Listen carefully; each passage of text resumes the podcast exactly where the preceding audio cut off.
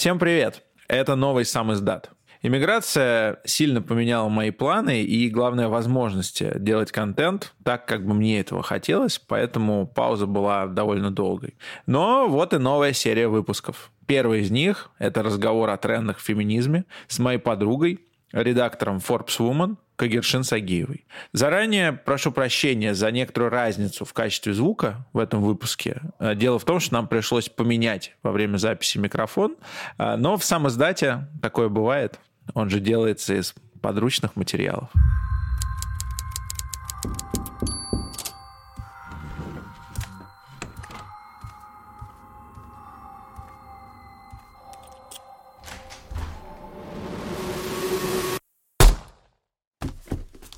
Что такое четвертая волна феминизма вообще? Вот опиши ситуацию на данный момент, в какой точке феминизм находится сегодня, в конце 2022 года.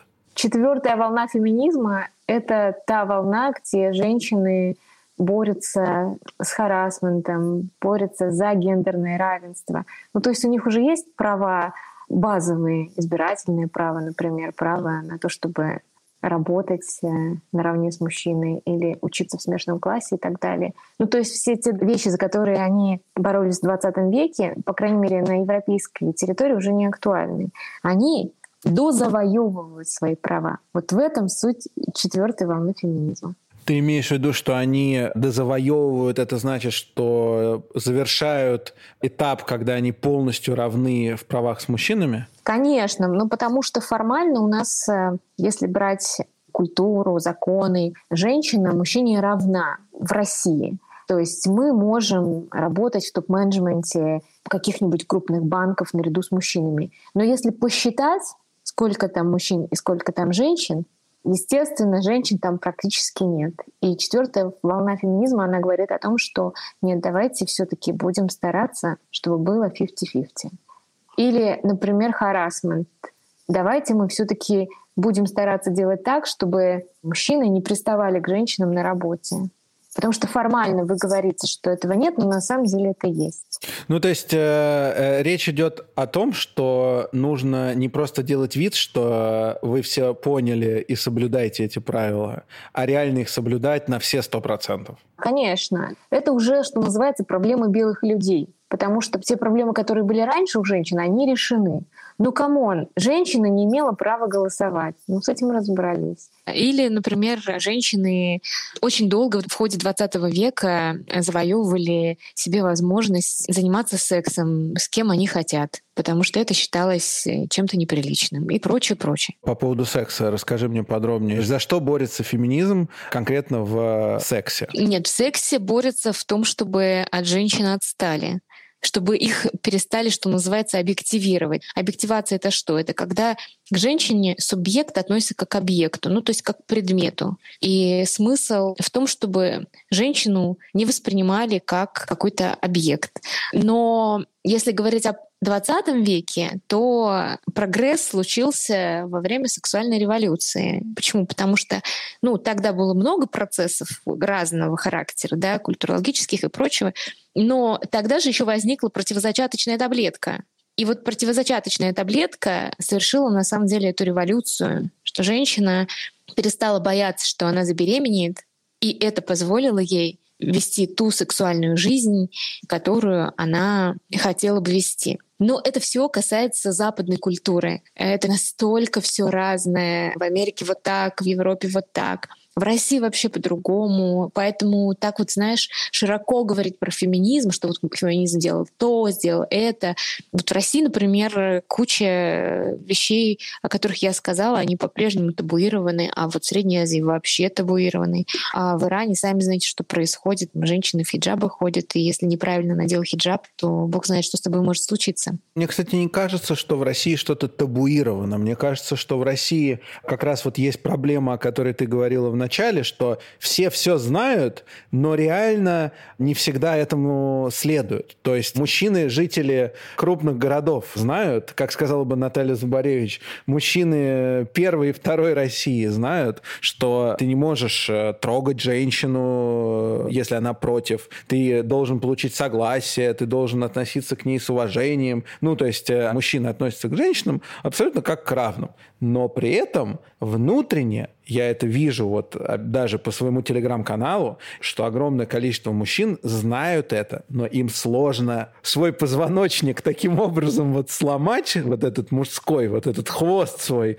который торчит из-под пальто, куда-то спрятать, вот этот хвост мускулинности, консерватизма. Они знают эти правила, но им сложно им следовать. Но они знают, то есть это не табуированность, это что-то другое. Я имела в виду другое. Я Какое имела в виду, это? что ну, например, нет, ну про объективацию, ну извини меня, за пределами Садового кольца э, понятия объективации вообще не существует. Там все живет по-старому.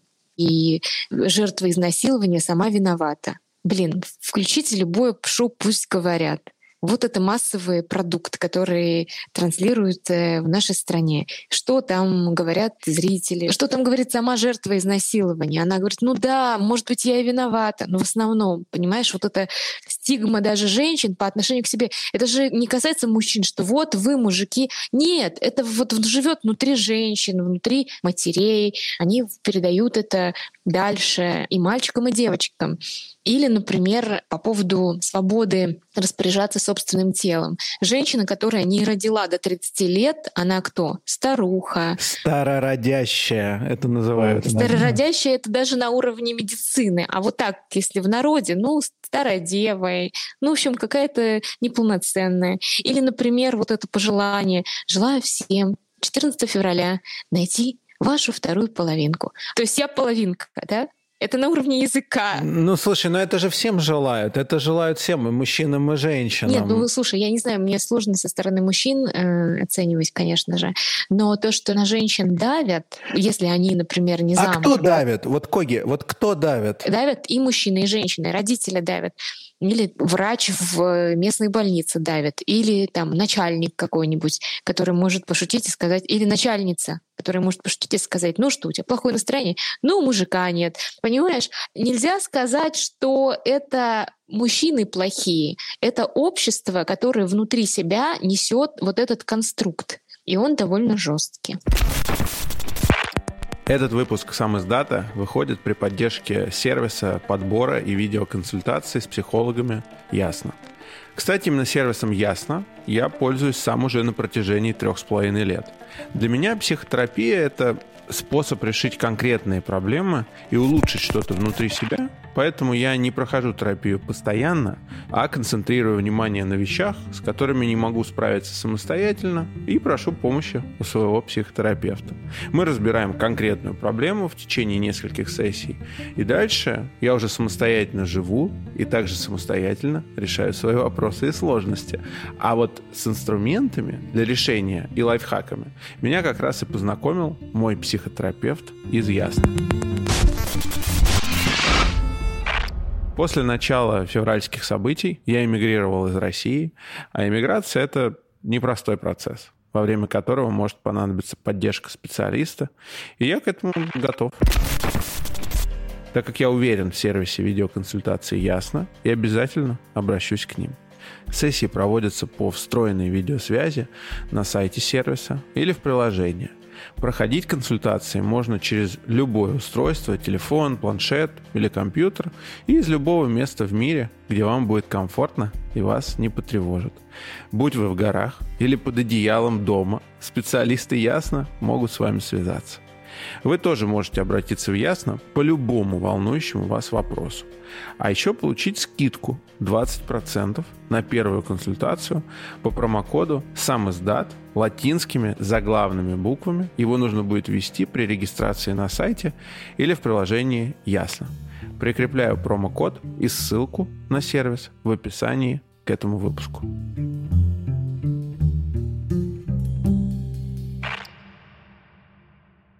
Я хотел у тебя еще спросить по поводу трендов э, в современном феминизме, потому что вот ты сказала, что феминизм четвертой волны, и мы выяснили, где сейчас феминизм находится. Но мне дико интересно посмотреть будущее, попробовать туда заглянуть. А чем феминизм будет в следующем году, через какое-то время там? Да, что такое новый феминизм? Я сама про это думала. Я сразу всем говорю, что это просто предположение. Начну издалека. Мне кажется, что нас с тобой, Паша, воспитал телевизор. Нас воспитала MTV. Да. Э, то есть, есть мы, у нас один культурный код. Если бы меня воспитывали мои родители, я бы, наверное, сейчас не сидела в Москве, не разговаривала бы с модным подкастером, а жила бы в ауле, ходила бы в платке и, наверное, бы смотрела тиктоки, как готовить вкусный бешбармак. Но меня, к сожалению или к счастью, воспитала MTV Russia, и это очень сильно определило мою судьбу.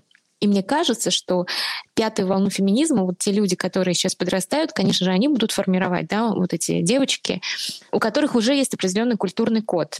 Этот культурный код заключается в том, что они выросли уже в десятые, вот в тот период, когда вся массовая культура транслировала и объясняла, что такое гендерное равенство если открыть Инстаграм, ТикТок, если открыть, э, я не знаю, любой журнал, вообще, что сейчас дети смотрят, или посмотреть э, главный мультфильм «Холодное сердце», это же абсолютно феминизм из каждого утюга. И вот этих девочек уже воспитали независимыми девочками, независимыми женщинами, которые не ищут мужика, которые ищут себя и свое личное счастье.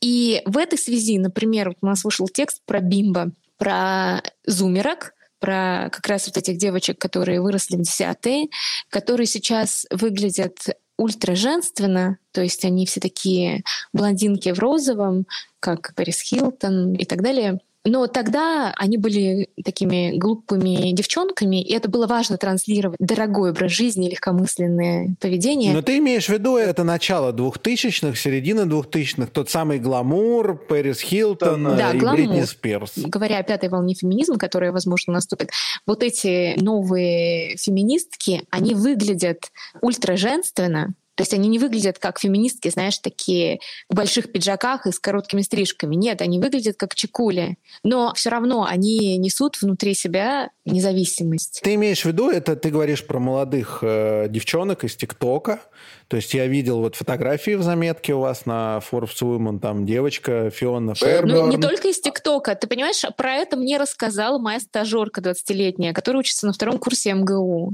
Я говорю, Настя, что в тренде? Она говорит, как что? Бимба. Я говорю, что такое бимба? Ну, бимба — это когда ты вся в розовом такая классная, сексуальная, но ты очень умная, и ты очень независимая.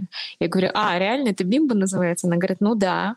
Потом мы начали это разбирать, и ну, на самом деле, не только мы, блин, Guardian, Vice, все, все про это пишут. То есть в чем тренд? Что феминистки стремятся все-таки к тому, что они хотят одновременно быть и сексуальными, и независимыми, и умными. То есть, ну, это такая супер женщина. То есть это все равно стремление к сексуальности. Нет, не совсем. Мне кажется, что в десятые ну, я лично, феминизм ассоциировала с чем? Э, с пиджаком с мужского плеча и короткой стрижкой правильно? Ну, так и было, да. Если посмотреть на шоу Ксении Собчак, то там феминистки, где они феминистки против гламурных женщин, там все феминистки, они выглядят типовым образом в черном, короткие стрижки и пиджаки. Это еще было года два с половиной, три назад. Они выглядели типовым образом. Причем это достаточно стильно. Это стильно выглядит, но это не сексуально. Это нарочито не сексуально. Ну, сейчас я тебе лекцию прочитаю. Э, значит, смотри, вот этот феминизм, мужской пиджак, посмотри, пиджак over оверсайз мы носим уже, блин, какое количество лет это база? Семь, наверное.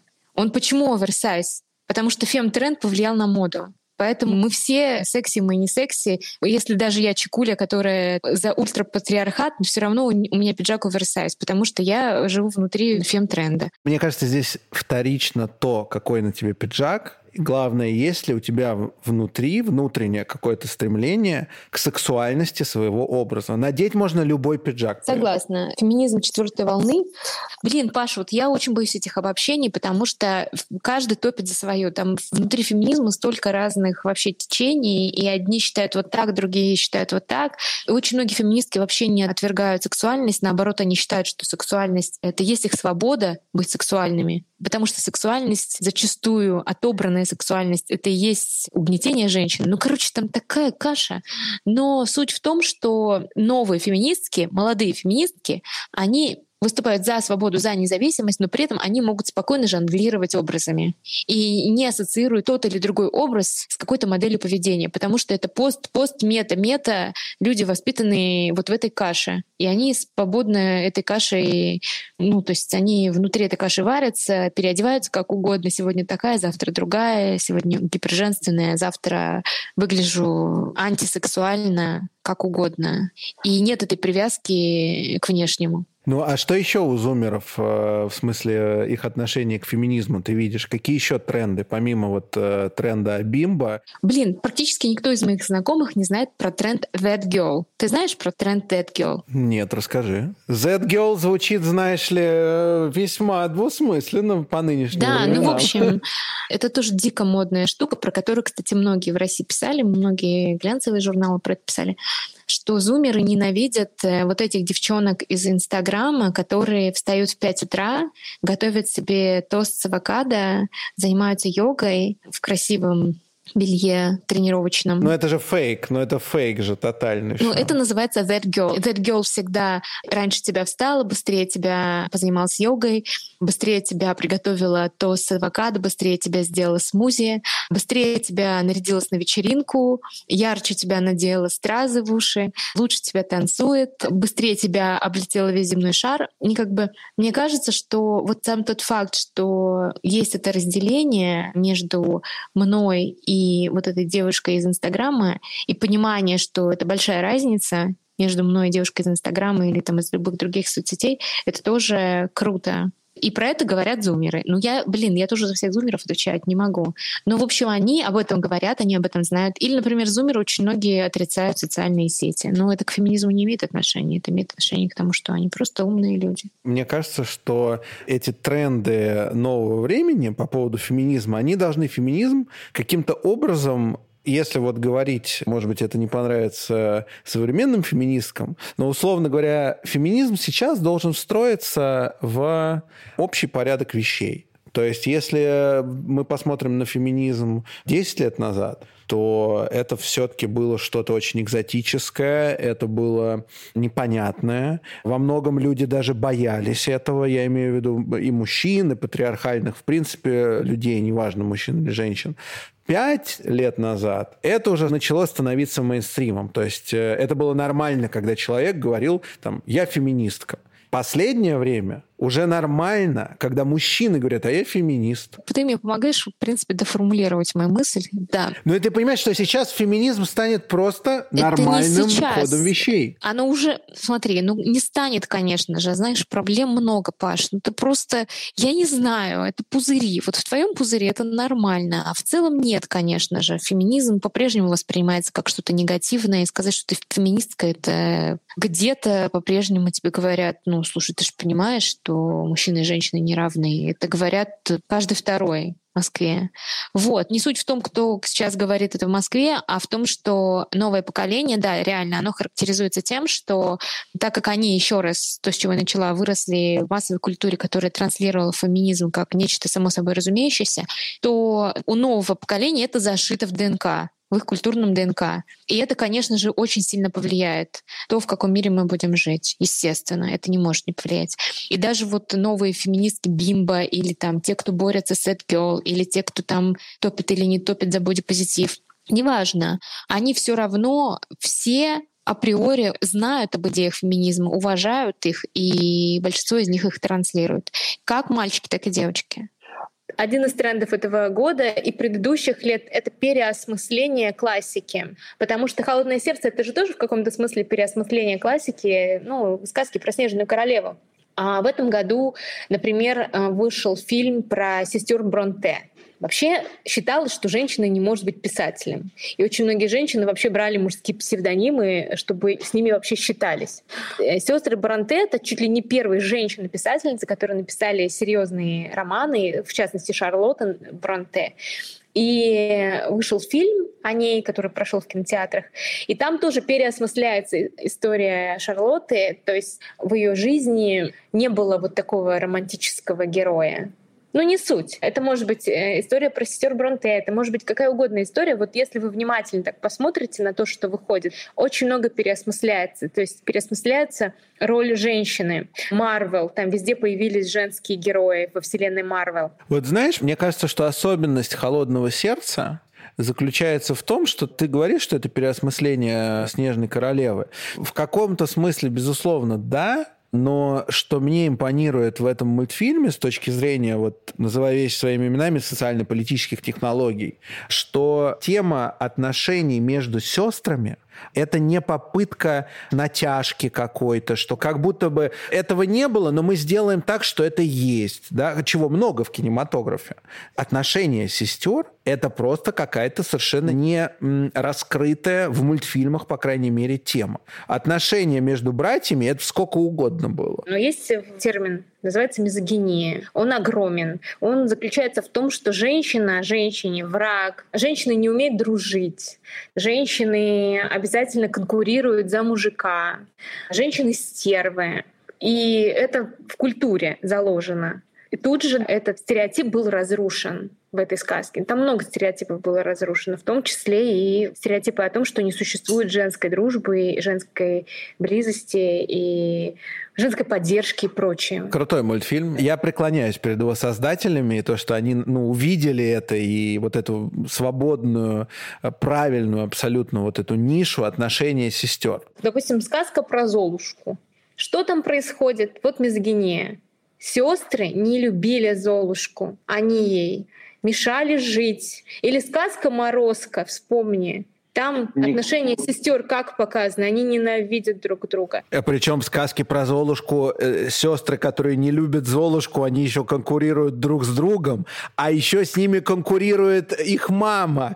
То есть там все друг с другом переконкурировали. Вот любую сказку взять, вот женскую сказку, во-первых, там она вся построена на том, что она вертится вокруг того, что женщины борются за мужика, за богатого мужика, статусного. И друг друга они ненавидят. А сказка «Холодное сердце», она целиком это разрушает. И спасибо ей. Феминизм в онлайне. Есть ли какие-то у него свои законы жанра того, как феминизм развивается в онлайне? Потому что вот опять-таки Бимба, ТикТок, это все равно, несмотря на то, что это просто жанры, да, они все равно формулируют феминизм как-то по-новому. Видишь ли ты какие-то закономерности, как феминизм развивается в онлайне? Вообще сложно онлайн анализировать. А я не понимаю, чем тебя четвертая волна феминизма не устраивает? Что-то пя... Мне нужна пятая. Паш, сорян, у нас только четвертая. У нас кажется, нет другой. У нас я это, тебе объясню. Я это, тебе объясню. И, и вот эта волна еще очень многого не сделала, очень. Вот смотри, третья волна феминизма считается с 1990 по 2008. Четвертая волна, она с 2008 по настоящее время.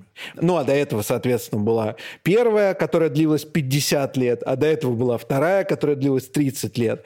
То есть шаг как и все, в принципе, в мире, шаг укорачивается, ускоряется движение. И мне кажется, что сейчас мы стоим вот прямо на пороге какой-то новой волны, и мне хочется ее прям вот, ну, что называется, пощупать, понять, о чем она будет, потому что мне кажется, что это должно привнести, с одной стороны, что-то новое, феминизм я имею в виду, а с другой стороны, его сделать частью мейнстрима, и это же прекрасно, потому что когда феминизм перестанет быть субкультурой, а станет мейнстримом, мейнстримом, то он станет Культурой. распространяться... Ну, конечно, конечно. И все распространится повсеместно. И это же замечательно. Вот я и хочу понять, когда это произойдет, может ли это произойти, и увидеть это в каких-то вот трендах и проявлениях. Может быть, я ошибаюсь. Я же не претендую на истину. Я не знаю. Это очень сложный вопрос.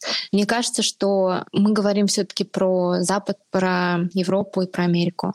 Как показывает практика, весь остальной мир живет по-другому. контрреволюции, понимаешь? Как бы ни случилось вообще обратного. То есть, серьезно, я, честно говоря, видя настроение в России, мне вообще кажется, завтра мы опять все пойдем варить борщи. Ну, кто пойдет варить борщ? Ты собираешься варить борщ? Ну, нет же, понимаешь? И я уверен, что огромное количество людей не собираются варить никакой борщ. Хотя я люблю борщ, и я сам собираюсь его варить на днях.